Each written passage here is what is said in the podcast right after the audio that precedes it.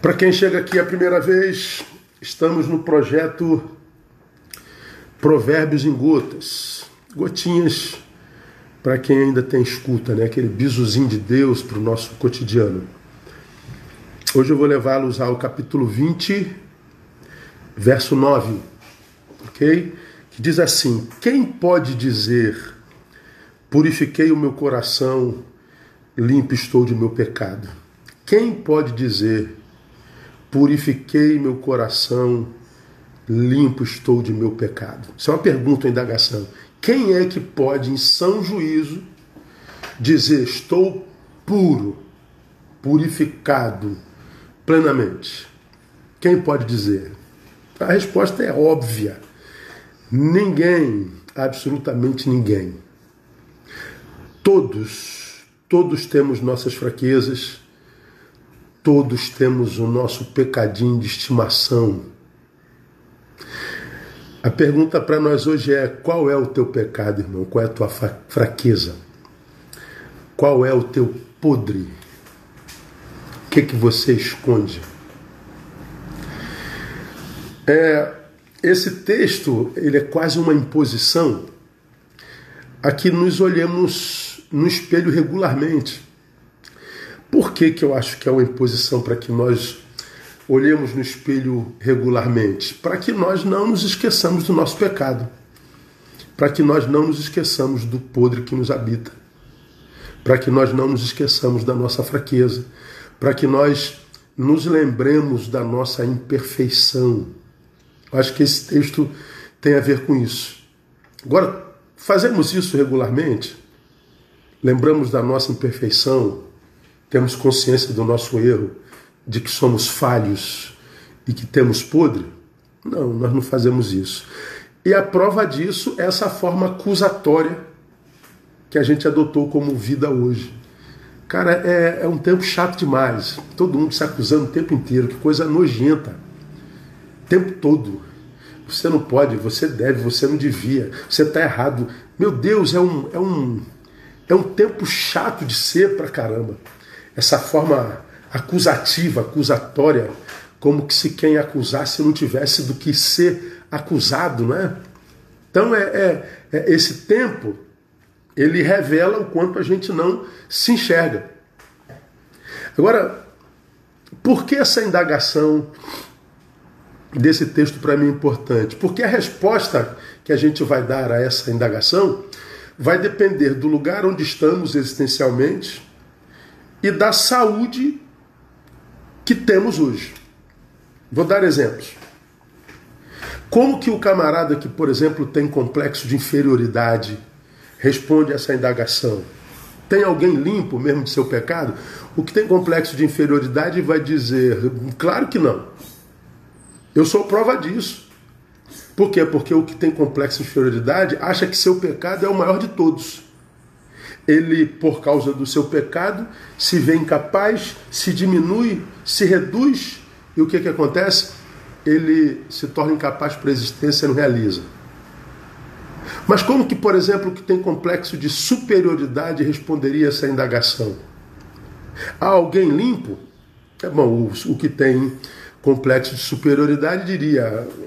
É, talvez. Por quê? Porque para quem tem superioridade, o seu pecado é menor do que todos, se é que ele tem pecado. Porque ele se vê como a cereja do bolo. Não é verdade? É diferente do que tem complexo de inferioridade. Mas, por exemplo, o que responderia, responderia o hipócrita profissional?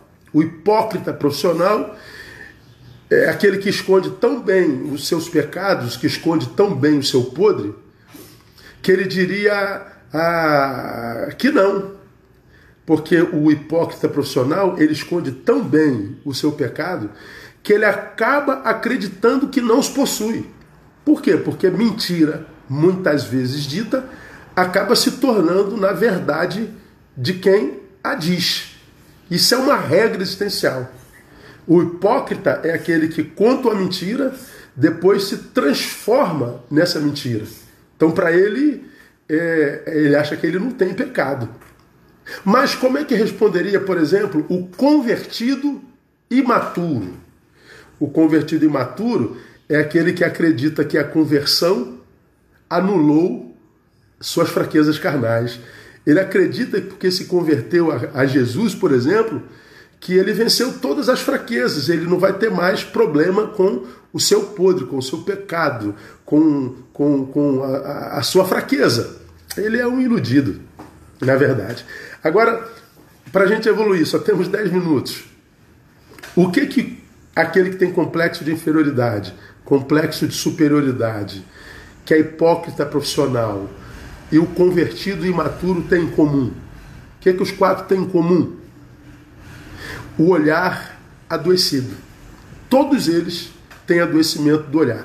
E qual a consequência de um olhar adoecido?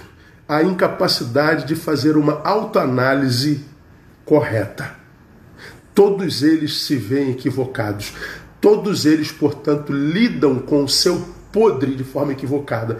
Por isso, essa forma acusatória de ser.